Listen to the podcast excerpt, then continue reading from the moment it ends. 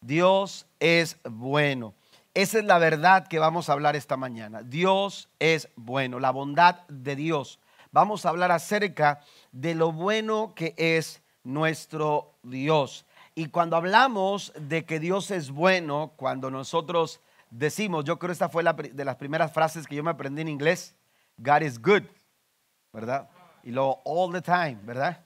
Y, este, ya más allá ya no sé qué decir, pero este, ah, fue de las primeras frases que, o, palabras que yo empecé a, este, a conocer, ya que me vine para acá eh, a, pastorear. Pero eh, no es una frase, no es quedar bien, no es escucharnos bien. Cuando decimos Dios es bueno, estamos hablando de una verdad, estamos hablando de un atributo. Amén. Estamos hablando acerca de una de las verdades, hermanos, más profundas y más, aleluya, poderosas que nosotros podemos referir cuando hablamos de Dios, cuando eh, hablamos de quién es nuestro Dios. Cuando decimos que Dios es bueno, estamos hablando de su naturaleza. Amén. Estamos hablando de su esencia, estamos hablando de un atributo. Dios por naturaleza es intrínsecamente bueno. De ahí que la Biblia nos habla mucho acerca de la bondad del Señor. Y muchas alabanzas, si no es que la gran mayoría de los salmos que encontramos no solamente en el libro de los salmos, sino que en otras partes de la Biblia podemos encontrar algunos otros salmos, algunos otros cánticos, cantan precisamente o nacen precisamente de la experiencia de un Dios bondadoso, de haber experimentado la bondad del Señor. Y el salmista nos dice en el Salmo 34, versículo 8, la nueva versión internacional dice, prueben y vean que el Señor es bueno. Prueben. Ustedes lo pueden constatar. Ustedes mismos lo pueden experimentar. Prueben y vean que el Señor es bueno. La versión Reina Valera del 60 dice, gustad y ved que es bueno Jehová. Sigue diciendo, dichosos los que en él se refugian, dichoso el hombre que confía en él. Amén. Dios es bueno, su naturaleza, aleluya, así lo manifiesta. Dios se revela a nosotros todo el tiempo a través de su bondad. Eh, eh, nosotros encontramos en la Biblia, aleluya, que Dios ha manifestado su bondad muy a pesar de nuestra condición espiritual, la condición del ser humano. Nuestra vida estaba en pecado, nuestra vida estaba cautiva por la maldad, eh, vivíamos vidas desordenadas, pero eso no fue un obstáculo para que Dios manifestara su bondad a nuestras vidas. De ahí que el apóstol Pablo en Romanos capítulo 5, versículo 8 dice que Dios muestra su amor para con nosotros en que siendo aún pecadores, Cristo murió por nosotros. Es otra forma de decir que Dios manifestó su bondad a nosotros, aun siendo nosotros como éramos. Aun siendo nosotros como éramos, aun siendo el ser humano, aleluya, como era la condición espiritual, aleluya, nunca fue un impedimento para Dios manifestar su bondad al hombre. Pero también las circunstancias, las circunstancias tampoco son un obstáculo para que nosotros podamos gustar y ver que Dios es bueno.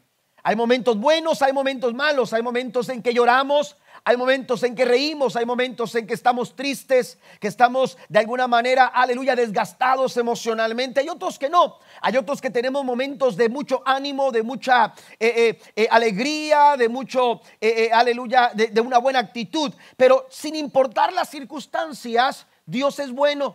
Y dice el apóstol Pablo cuando escribe a los romanos en el capítulo 8, versículo 28, que a los que aman a Dios, todas las cosas ayudan para bien.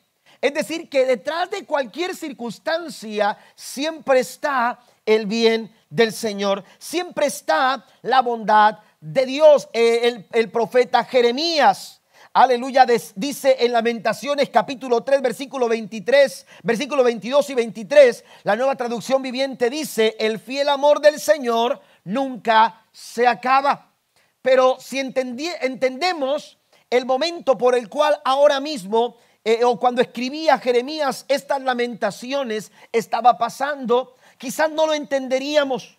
Pero muy a pesar de las circunstancias, muy a pesar de las situaciones que Jeremías sufría, que Jeremías pasaba, estamos hablando de lamentaciones. Dentro de ese lamentar, dentro de ese momento de lamento, Jeremías descubre que el amor de Dios nunca se acaba que el amor del Señor nunca se acaba, que sus misericordias jamás terminan. Y en el verso 23 puntualiza, grande es su fidelidad y sus misericordias son nuevas cada mañana. Den un aplauso fuerte a nuestro Dios. La bondad en nosotros, comparada con la bondad de Dios, hermanos, es, es, es casi insignificante. Porque la, nuestra bondad o la bondad del ser humano, aleluya, es como si fuera una gota de lluvia. Aleluya, pero la bondad de nuestro Dios es como un océano infinito, porque Dios es infinitamente bueno. Y todo lo que Él hace, lo hace bien, dice la Biblia. En el capítulo 1, versículo 31 dice que Dios todo lo que había dio Dios todo lo que había hecho y he aquí que era que era bueno. Su bondad se hace manifiesta a nuestras a nuestras vidas y la invitación del salmista es que nosotros podamos probar esa bondad, que usted y yo podamos experimentar esa bondad. En los momentos eh, difíciles de la vida, nosotros podemos, aleluya, e, experimentar y ver que la bondad de Dios, que su bondad, aleluya, es algo maravilloso y que Dios es bueno en todo, en todo tiempo. El apóstol Pablo escribe a los Efesios en el capítulo 3, versículo número 19, estas palabras, es mi deseo que experimenten el amor de Cristo el mismo sentir que hay en el salmista, aleluya, para invitarnos a que podamos nosotros eh, experimentar esa bondad, es el sentir que hay en el apóstol Pablo. Y quiero en esta mañana compartir tres aspectos de la bondad de Dios en relación con nosotros. El primer aspecto, hermanos, eh, es el siguiente. La bondad de Dios es un modelo para nosotros. La bondad de Dios es un modelo para nosotros. Por eso es muy importante que nosotros profundicemos en este tema, en este tema, que nosotros, aleluya, profundicemos en la bondad del Señor, porque la bondad de Dios nos sirve a nosotros como una referencia, como un referente, aleluya, e, en, nuestro, en nuestra vida, para poder modelar nosotros esa bondad, para poder reflejar, para nosotros ser el reflejo de la bondad de Dios en nuestros corazones. Por eso es muy importante que profundicemos en la bondad de nuestro, de nuestro Dios. La respuesta natural, natural a una experiencia de, de haber probado, de haber visto la bondad de Dios, es que nosotros podamos también ser bondadosos con las personas que nos rodean. Y, el mejor modelo que nosotros podemos tomar para poder lograr ser bondadosos es precisamente el modelo que nos da Dios. Es sencillamente, eh, aleluya, el modelo y el ejemplo que el Señor nos da. Su bondad nos sirve como modelo o referencia para cada uno de nosotros. La vida cristiana tiene como propósito de desarrollar en cada creyente un corazón bondadoso. Todo creyente, aleluya, debiera manifestar un corazón bondadoso. Por ello Dios, aleluya, muestra su bondad todos los días a nuestras vidas. Dios nos, nos, hace receptores de su bondad para que nosotros podamos ser reflejo de esa, de esa bondad. Mire lo que dice Mateo capítulo 5, versículo 16, la nueva versión internacional. Dice, hagan brillar su luz delante de todos para que ellos puedan ver las buenas obras las buenas obras. Esto también pudiera entenderse, aleluya, sean bondadosos en sus acciones. Actúen de forma, aleluya, bondadosa para que a través de esas buenas obras, dice, ustedes, eh, dice, puedan, puedan ellos ver las buenas obras de ustedes y alaben al Señor que está en el cielo. Usted y yo podemos reflejar la bondad de Dios en nuestra vida a través de acciones bondadosas, Ahora, ¿cómo lo vamos a lograr? Hay dos, eh, eh, dos cosas que tenemos que desarrollar. Primero, la primera cosa, y anótala por favor ahí en sus notas, es desarrollar un estilo de vida piadoso. ¿Cómo puedo yo reflejar la bondad de Dios a través de mi vida? Bueno, a través de una vida piadosa. Cuando yo desarrollo un estilo de vida piadosa.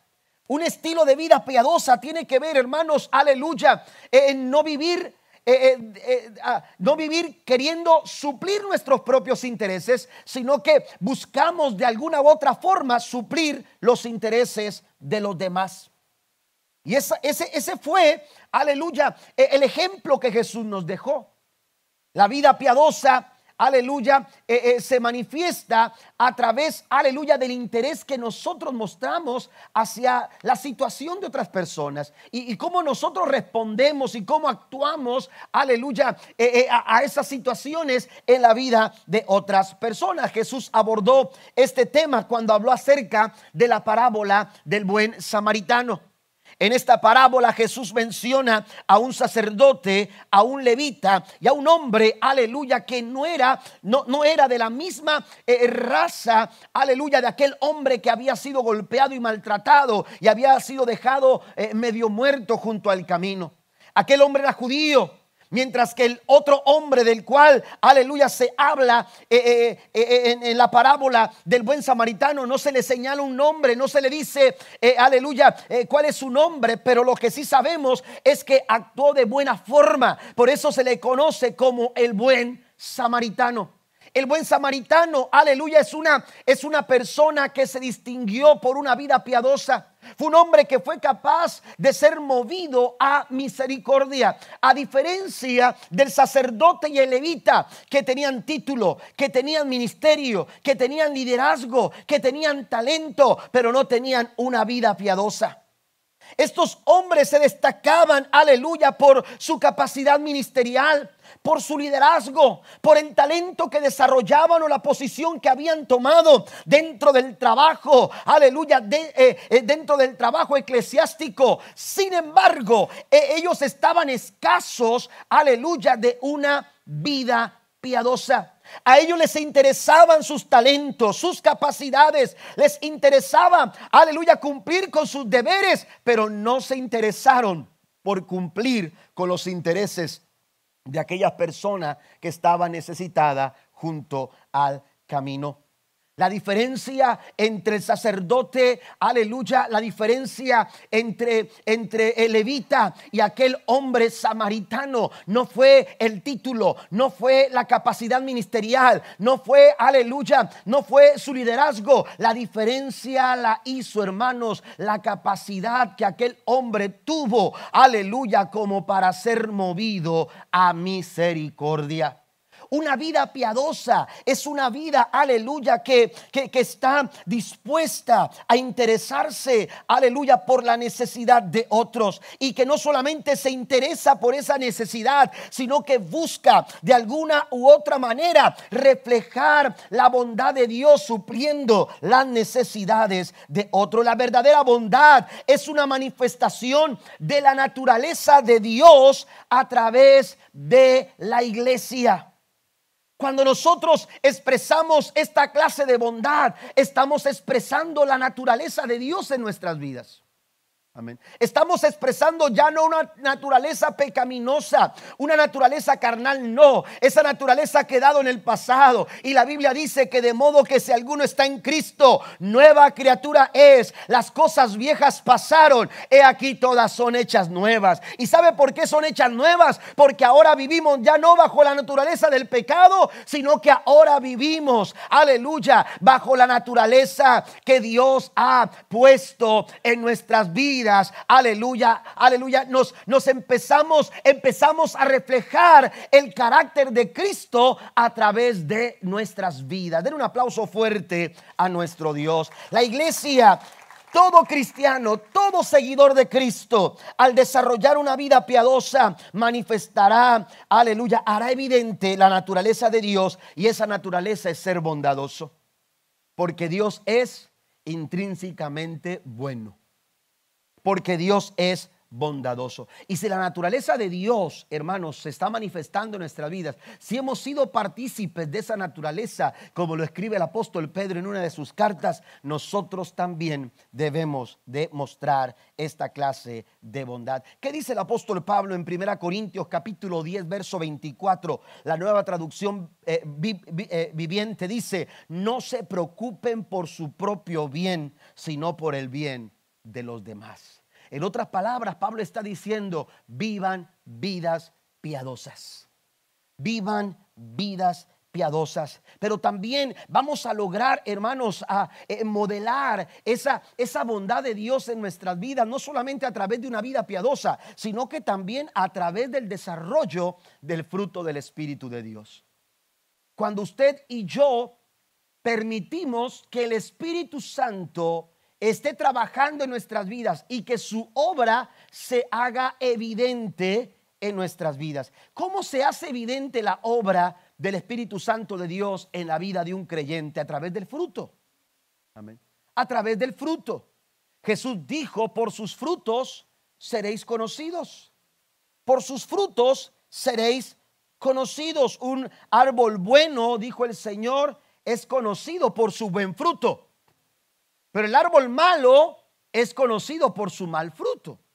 Entonces lo mismo sucede en la vida del cristiano, en la vida del creyente, aleluya. E, el fruto hace evidente, aleluya, la obra del Espíritu Santo de Dios en nuestras vidas. Y Pablo habla acerca del fruto del Espíritu.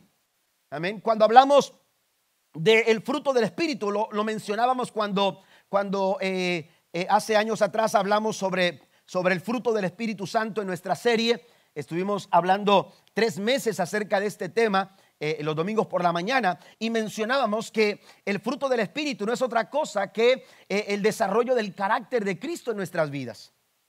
Amén. Cuando nosotros permitimos que el fruto del Espíritu Santo se desarrolle en nuestras vidas, lo que está sucediendo es que el Espíritu de Dios nos está ayudando a ser como Cristo. Nos está ayudando a desarrollar el carácter de Jesús. Amén. Y, este fruto, aleluya, eh, eh, eh, es, algo integral. estamos hablando de nueve características que distinguen, aleluya, el carácter de Cristo, que se distinguen el, el carácter de Cristo a través del fruto del Espíritu Santo de Dios. Y no es como que uno dice, voy a tomar esta característica porque se acomoda mejor a mi personalidad. Eh, eh, eh, voy, a, voy, a, voy a amar porque se acomoda mi personalidad. Voy a ser puro porque se, se, acomoda a mi personalidad. Voy a ser gozoso porque se acomoda. No, todo cristiano, independientemente de cuál sea su carácter, independientemente de cualquiera que sea su personalidad, todo cristiano debe de desarrollar cada parte, cada característica de el aleluya, del fruto del Espíritu Santo. Porque no son los frutos, es el fruto del Espíritu.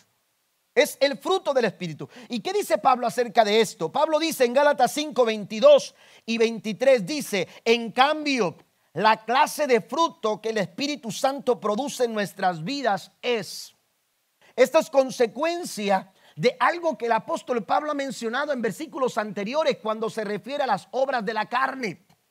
A diferencia de lo que produce la carne, a diferencia de lo que sucede cuando vivimos de acuerdo a la carne, aleluya, odio, rencor, pleito, rencillas, envidia, celo, eh, eh, eh, tantas cosas que, que, se mencionan como, como, obras de la carne, dice el apóstol Pablo, a diferencia de eso. En, en cambio, aleluya, a diferencia de lo anterior, dice el apóstol Pablo, el fruto del Espíritu que, que se produce en nuestras vidas es amor, alegría, paz, paciencia, gentileza, bondad, fidelidad, humildad, control propio.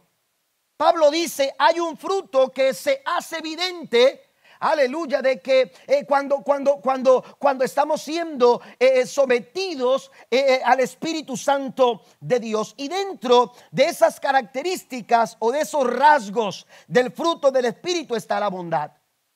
La bondad como fruto del Espíritu Santo de Dios. No es una muestra de bondad porque, porque estás respondiendo a algo bueno que hicieron contigo. Porque eso es mucho más fácil para nosotros. Alguien hace algo bien con nosotros Y es fácil responder con algo bien. Pero ¿qué si esa persona responde mal con nosotros? ¿Qué si, si, si, si a quien necesitamos hacer el bien ha hecho algo malo contra nosotros? ¿Cuál es nuestra? Eso, eso no es de, de, de nuestra humanidad. Eso no es, una, eh, no es algo que nos caracterice a los seres humanos. Amén. Porque, porque, los seres humanos nos limitamos a actuar, hermanos, eh, eh, de acuerdo a, la forma en que, en que nos sentimos, de acuerdo al ambiente, de acuerdo a las circunstancias. Y, muchas, en muchas ocasiones, hermanos, permitimos en nuestras vidas actuar como nuestra vieja naturaleza. Cuando Pablo dice, venzan con el bien el mal. Aleluya, eso parece eh, eh, eh, una, una, tarea imposible de realizar. Pero ¿qué sucede cuando, cuando, cuando tu vida está sometida al Espíritu de Dios? Cuando tú estás sometido al Espíritu de Dios, tú vas a poder responder de la mejor forma y de la forma correcta y de la, de la manera eh, eh, eh, que Dios espera que lo hagas. Aleluya, porque tu vida está, está desarrollando el fruto del Espíritu Santo. Aleluya, y quizás la persona no merece que tú hagas algo bueno con esa persona, pero tú, aleluya, al desarrollar esta nueva naturaleza, gracias a la, a la obra del Espíritu Santo de Dios en tu vida, tú vas a responder de una forma buena vas a ser bondadoso. De ahí que decimos que la bondad de Dios, aleluya, nos modela a nosotros y nos da ejemplo para que nosotros podamos reflejar la luz de Cristo en nuestras, en nuestras vidas. Den un aplauso fuerte a nuestro Dios. Nuestra sociedad necesita gente bondadosa. Aleluya. Gente buena, gente que responda, eh, eh, reflejando la bondad de Dios eh, en tu trabajo, en tu casa. A veces pensamos, aleluya, que la bondad la, modelamos en el, en, el, en el contexto de la iglesia, en el contexto del ministerio, en el contexto del liderazgo que desarrollamos dentro de la iglesia. Y pensamos, aleluya, que solamente podemos lograr modelar esta clase de bondad dentro, aleluya, de estas cuatro paredes. Pero Dios está llamando que la iglesia refleje su bondad, aleluya, a las áreas más allá de estas cuatro paredes y que podamos eh, decirle al mundo y podamos decirle a las personas que Dios les ama, así como Él nos ha amado a nosotros, así como Dios ha sido bueno con nosotros, Dios quiere también ser bueno con esas personas. ¿Usted lo cree? La bondad de Dios es un modelo para nosotros. Dios nos proporciona el modelo perfecto de bondad. Y, ese modelo perfecto nosotros debiéramos imitarlo. Mire lo que dice Pablo en Colosenses capítulo 3, versículo 12 al 14. Dado que Dios los eligió para que sean su pueblo santo y amado por él, ustedes tienen que vestirse de tierna compasión, bondad, humildad, gentileza y paciencia. Sean comprensivos con las faltas de los demás. Perdonen a todo aquel que los ofende. Recuerden que el Señor los perdonó a ustedes, así que ustedes deben de perdonar a otros. Sobre todo, vístanse de amor, lo cual nos une a todos en perfecta armonía. Esta es la clase de vestiduras que todo cristiano debiera de vestir. Número dos, aleluya, también un segundo aspecto es que esa bondad se manifiesta por medio de la gracia. Esa bondad se manifiesta por medio de la iglesia, de la, de la gracia. ¿Cómo Dios puede manifestar bondad a quien no lo merece? ¿Cómo podemos entender nosotros que Dios manifieste su bondad a quien no lo merece? Porque la verdad es que nosotros no hemos hecho nada para que Dios sea bondadoso con nosotros.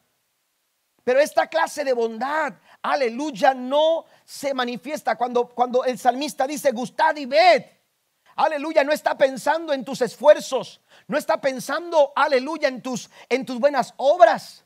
No está pensando en que tú puedas hacer algo como para ganarte la bondad del Señor. Cuando Él dice gustad y ved, está pensando en la gracia y en la misericordia de Dios. Está pensando, aleluya, en que Dios es tan bueno y tan maravilloso y que quiere manifestar esa bondad en nuestras vidas. Aleluya. Y lo hace posible gracias a su misericordia.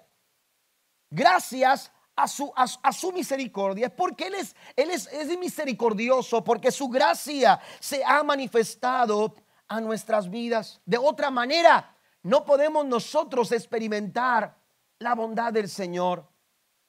Porque hemos hecho todo como para que, aleluya, nosotros no recibamos esa bondad. Pero la Biblia nos enseña que esa bondad se manifiesta a través de la gracia del Señor. En Éxodo capítulo 33, versículo número 18, encontramos un momento crítico en, el liderazgo de Moisés. Moisés estaba llevando adelante a un pueblo, al pueblo de Israel, eh, eh, de acuerdo a, la, a lo que Dios le había pedido. Sin embargo, llega un momento crítico en el que el pueblo se desenfrena y el pueblo desobedece y el pueblo comienza, aleluya, a adorar a otros dioses y empieza a reconocer, aleluya, a dioses ajenos. Y la Biblia dice que Dios se airó tanto Dios se enojó tanto y para Moisés fue un momento crítico en su liderazgo porque después de haber logrado todo lo que se había logrado, después de haber avanzado todo lo que se había avanzado, aleluya, de pronto el pueblo se equivoca, el pueblo falla, el, pueblo comete errores y de pronto, aleluya, parece que todo se termina. Parece que ya no hay camino para seguir. De pronto la situación parece, aleluya, complicarse. Y en esos momentos cuando, cuando, cuando, cuando, cuando eh, Moisés eh, está pasando por esto, se acerca a Dios en oración. Y dentro de esas, de esas peticiones que Moisés le hace a Dios es, muéstrame tu gloria. Muéstrame tu gloria. Moisés empieza a clamar a Dios, aleluya, porque necesitaba ver algo. Él necesitaba experimentar algo. Él necesitaba encontrarse, aleluya, o encontrar en un momento determinado una esperanza que lo pudiera impulsar para poder seguir adelante. En medio de todo este caos, él clama al Señor y le dice, muéstrame muéstrame tu gloria. Sin embargo, el pueblo había provocado la ira de Dios. La Biblia dice que Dios es santo. La Biblia dice que Dios es justo. La Biblia dice que Dios es celoso.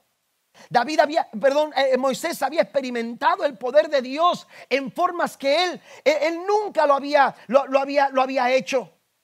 Cuando Dios, aleluya, eh, se acerca a él para llamarlo, para desarrollar este trabajo, la Biblia dice que él fue movido eh, por la curiosidad, porque algo sucedía allá en la cima del monte y, él miraba que una zarza ardía, pero, pero no se consumía. Y entonces llega hasta aquel lugar y cuando apenas llega a aquel lugar, él escucha la voz de Dios que le dice, Moisés, quita el calzado de tus pies. Aleluya, porque el lugar donde tú pisas es lugar santo.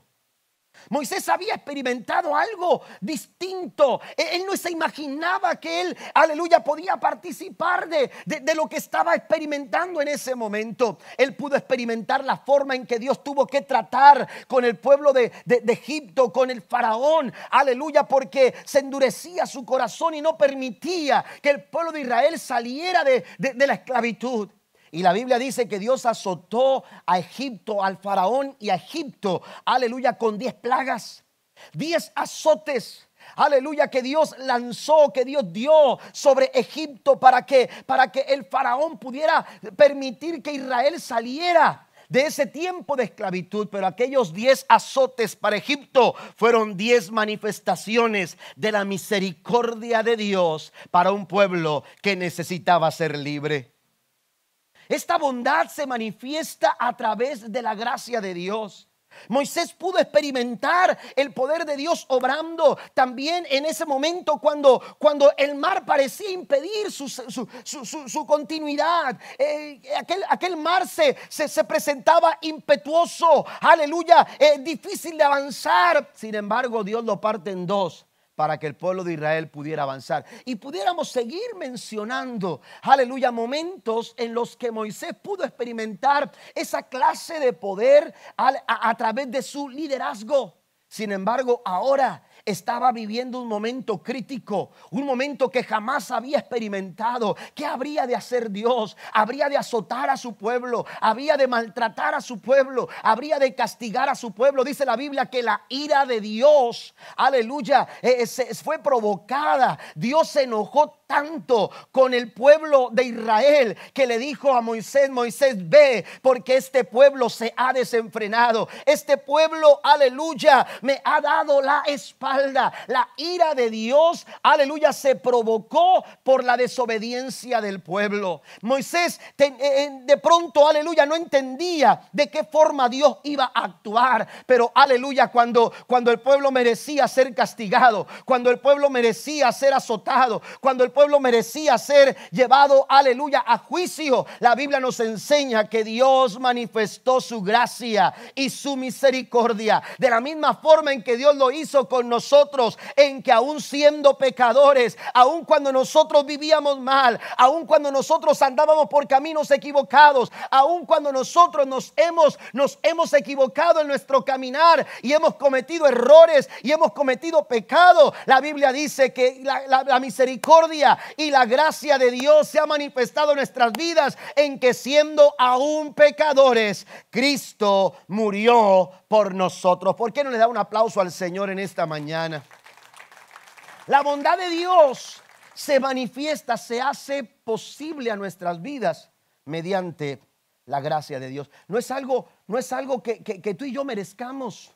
No es algo, aleluya, que tú y yo hagamos hecho bien como para, para recibir eh, eh, esa bondad. Dios la ha querido manifestar a nuestras vidas a través de su maravillosa, su maravillosa gracia.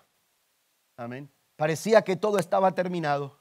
Parecía, aleluya, que no se podía continuar, que no se podía seguir adelante. El pecado, aleluya, nos frena en los propósitos de Dios. El pecado no nos permite avanzar. El pecado nos esclaviza. El pecado nos detiene.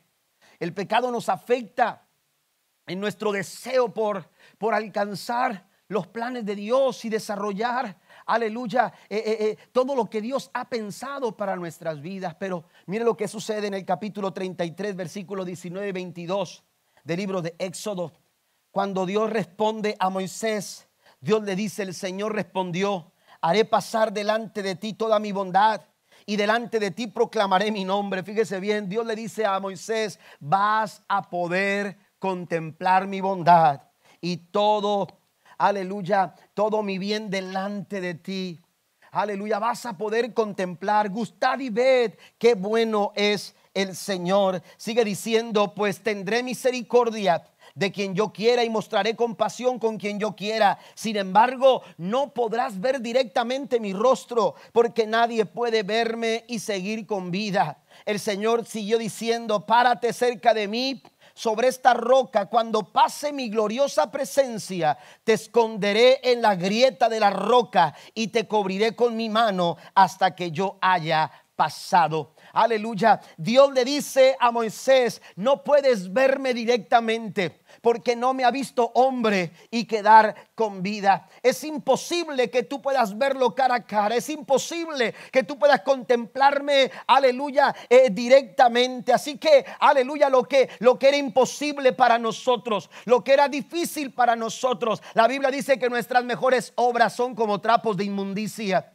La Biblia nos enseña, amados hermanos, aleluya, que nuestras mejores acciones eran incapaces de podernos acercar a la gloria del Señor porque dice, por cuanto todos pecaron, están destituidos de la gloria del Señor. Lo que no podíamos lograr por nosotros mismos, pudimos alcanzarlo gracias a la gracia y a la misericordia de Dios sobre nuestras vidas. ¿Cuántos alaban a Dios por ello?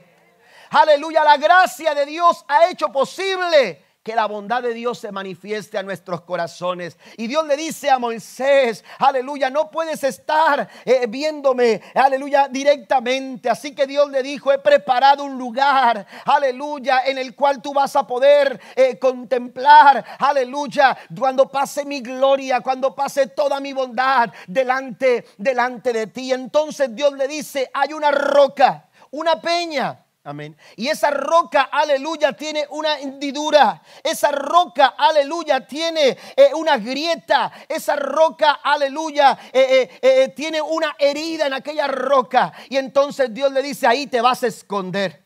Ahí te vas a esconder. Esa roca representa a Jesús. Esa roca es Cristo. Esa roca que fue golpeada. Esa roca que fue maltratada. Esa roca que fue herida. Esa roca tiene una grieta. Eh, eh, las heridas de Jesús son nuestro lugar, aleluya, de refugio. Las heridas de Cristo, aleluya, son nuestro lugar de gracia. Donde nosotros podemos acercarnos. Donde usted y yo podemos venir al Señor, aleluya, y resguardarnos en ese lugar de gracia. Y cuando yo estoy en ese lugar de gracia, la bondad del Señor se hace presente en mi vida. Por eso dice el salmista, gustad y ved qué bueno es el Señor. Alabado sea Cristo Jesús.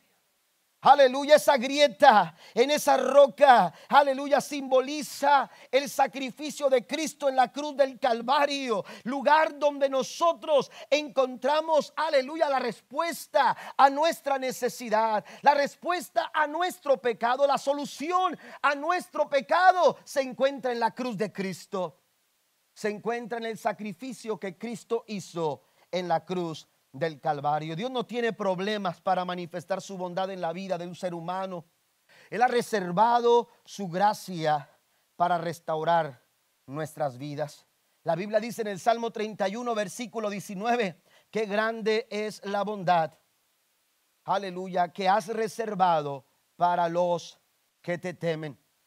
La derramas en abundancia sobre los que acuden a ti en busca de protección y los bendices ante la mirada del mundo. Dios, aleluya, ha reservado eh, su bondad.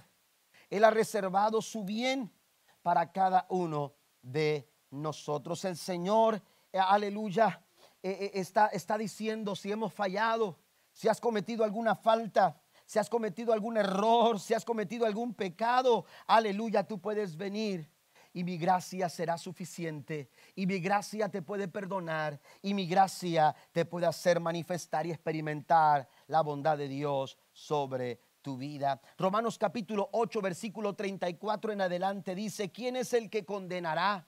Cristo es el que murió, más aún el que también resucitó y el que además está a la diestra de Dios, el que también intercede por nosotros. ¿Quién nos separará del amor de Cristo? Tribulación o angustia o persecución o hambre o desnudez o peligro o espada, antes en todas estas cosas. Fíjese bien, en todas estas cosas. Yo no sé cuáles sean esas cosas que de alguna manera te han hecho pensar o sentir que no puedes gustar y ver qué bueno es Dios.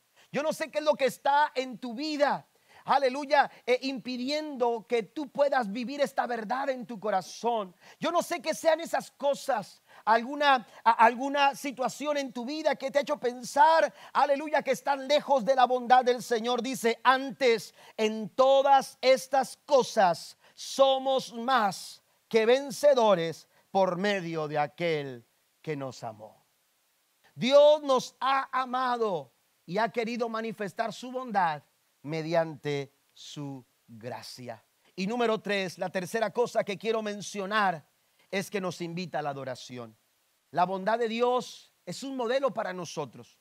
La bondad de Dios se manifiesta mediante la gracia del Señor, pero también la bondad es una invitación. Dios manifiesta su bondad y a través de esa manifestación de su bondad, Dios nos invita a que nosotros lo adoremos. La Biblia nos enseña, eh, eh, eh, lo mencionaba hace unos momentos, en el libro de los Salmos y muchos otros cantos o cánticos en otras partes de la Biblia que se presentan también o se, escriben también, aleluya, son o nacieron gracias a la manifestación de la bondad del Señor. Hay un salmo, el Salmo 136, que según la costumbre judía, este salmo, el sacerdote cantaba la primera parte de cada versículo y la congregación respondía con la frase que se va repitiendo invariablemente. Amén. Este salmo es conocido como el gran salmo de alabanza o el gran Jalel. Amén. Este salmo eh, también yo recuerdo que cuando éramos niños era, era, era eh, eh, recurrente de pronto en algún devocional que quien dirigía el culto lo leyera. Y, lo que hacía era, por ejemplo, el Salmo número 136, versículo 1 dice, alabad a Jehová porque Él es bueno. Amén. Y entonces uno respondía con, un, con un canto, ¿verdad? Uno respondía una canción, una melodía, porque para siempre es su misericordia. Su misericordia es para siempre. El que dirigía decía, alabad a Jehová, porque Él es bueno. Y entonces decíamos, porque para siempre su misericordia, su misericordia es para siempre. Y, entonces se volvía a, a, leer una parte del versículo y la iglesia respondía, porque para siempre su misericordia, su misericordia es para siempre. Y era un canto, hermanos, e, e, un capítulo, el Salmo 136 se volvía a cantar y se volvía a hablar de la bondad del Señor. Y era una forma, aleluya, de, de, adorar, de responder a la bondad del Señor, a la manifestación de, de su bondad a nuestras vidas. Y de esto está lleno el libro de los Salmos. Usted va a leer, por ejemplo, en el Salmo 118, versículo 1 al 4, den gracias al Señor porque Él es bueno, su fiel amor perdura para siempre, que todo Israel repita, su fiel amor perdura para siempre, que los descendientes de Aarón, los sacerdotes repitan, su fiel amor perdura para siempre, que todos los que temen al Señor repitan, su fiel amor perdura para siempre. No hay circunstancia, no hay situación, no hay, aleluya, alguna, alguna eh, eh, momento en nuestras vidas en que Dios deje de ser quien es en que Dios deje de ser quien es. Hemos dicho que la bondad de Dios es su atributo, que la bondad de Dios es su naturaleza. Así que cualquier situación en nuestra vida por la que estemos pasando no es una limitante para que nosotros podamos gustar y ver qué bueno es el Señor. ¿Está conmigo?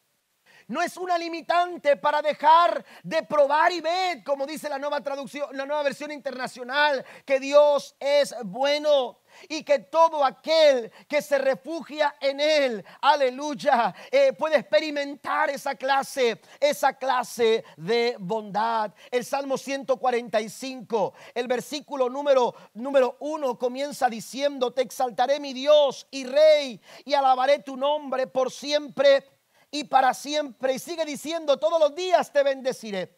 Pero el versículo 9 dice, el Señor es bueno con todos desborda compasión sobre toda su creación. Todas sus obras te agradecerán, Señor, y tus fieles seguidores te darán alabanza. Hablarán de la gloria de tu reino, darán ejemplos de tu poder, contarán de, tus obras poderosas y de la majestad y la gloria de tu reinado, pues tu reino es un reino eterno y gobiernas de generación en generación. El Señor siempre cumple sus promesas, es bondadoso en todo lo que hace. El Señor ayuda a los caídos y levanta a los que están agobiados por sus cargas. Los ojos de todos buscan en ti la esperanza. Les, di, les das su alimento según la necesidad. Cuando abres tu mano, sacias el hambre y la sed de todo ser viviente. El Señor es justo en todo lo que hace. Está lleno de bondad. El Señor está cerca de todos los que le invocan. Sí, de todos los que le invocan de verdad.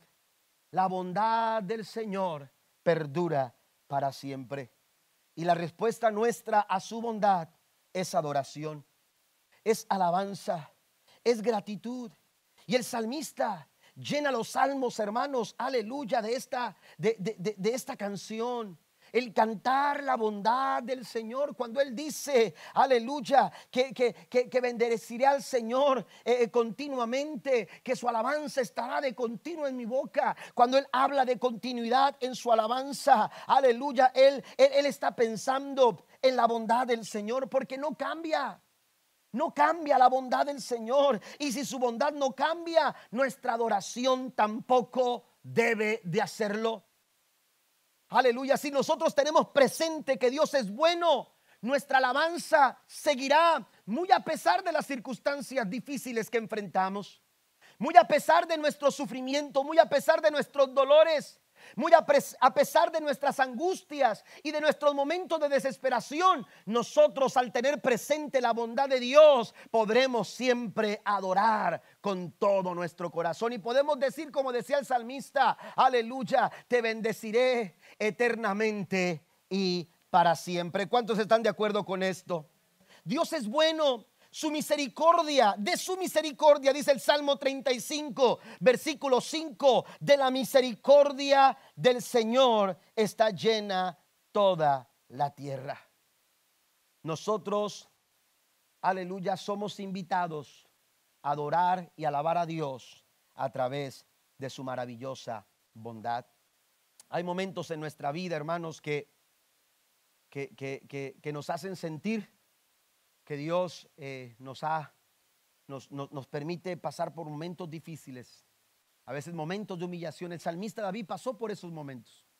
David se sintió pasar por momentos de humilla- humillación, pero él entendió que era la bondad de Dios, porque quería sacar su obediencia, porque quería mostrarle el camino correcto. Y David lo entendió como debíamos también entenderlo nosotros. La tendencia normal es decirle al Señor cuando pasamos por esos momentos, decirle al Señor, Dios quita de mí esta aflicción. Esa es nuestra tendencia normal. Pero cuando tú estás consciente de la bondad del Señor, tu oración pudiera ser, Dios, ayúdame a sobrellevar esta aflicción. Ayúdame a aprender lo que deseas que aprenda. Ayúdame a depender de ti, confiar en tu bondad. Ayúdame a no tropezar. Pero si tropiezo, levántame, Señor, aumentame la fe para que no dude de tu bondad para conmigo. Porque Santiago capítulo 1, versículo 17 dice, aleluya, que toda buena dádiva y todo don perfecto viene de lo alto, del Padre de las luces, en el, en el cual no hay sombra de variación. Nuestra respuesta a la bondad de Dios debe de ser siempre adoración. Hay momentos que no se sienten bien. Hay momentos que parece que todo nos va mal. Pero quiero decirle en esta mañana que, que a veces el bien puede venir disfrazado de adversidad o de dificultad. Dios puede utilizar esas dificultades en nuestras vidas para obrar algo bueno en nuestros corazones. Para obrar algo bueno, para cumplir un propósito. Bien lo dice el apóstol Pablo en Romanos 8:28, que a los que aman a Dios, todas las cosas ayudan para bien. Amén. Todas las cosas ayudan para bien.